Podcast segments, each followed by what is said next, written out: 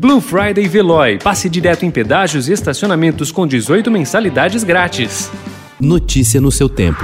Política.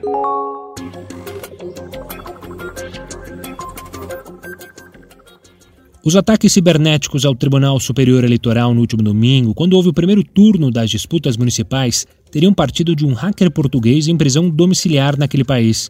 Uma das linhas investigativas indica a possibilidade de envolvimento de extremistas ligados a núcleos bolsonaristas. O Estadão conversou por e-mail com Zambrios, como o invasor é conhecido, que disse ter feito tudo sem ajuda e apenas com um celular. Eu realizei tudo sozinho, afirmou ele. Estou sem computador. Se o tivesse, acredite que o ataque teria um impacto muito maior. O candidato do PSDB à Prefeitura de São Paulo, Bruno Covas, se comprometeu ontem, durante sabatina do Estadão, a terminar o mandato caso seja reeleito. Os dois últimos prefeitos do seu partido, José Serra e João Dória, deixaram a prefeitura em 2006 e 2016, respectivamente, para concorrer ao governo do estado.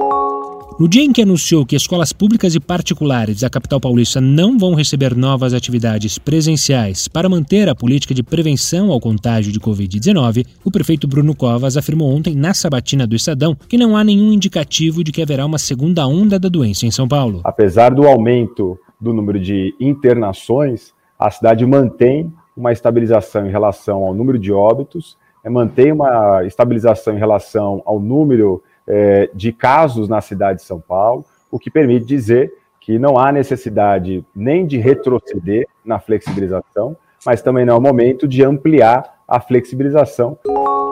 Nos primeiros programas eleitorais do segundo turno na TV, que serão exibidos hoje, os candidatos Bruno Covas, do PSDB, e Guilherme Boulos, do PSOL, buscam ampliar a mensagem aos eleitores. Covas vai aproveitar o Dia da Consciência Negra para investir no voto da periferia. Boulos, por sua vez, optou por confrontar a imagem de radical que o rival lhe imputa.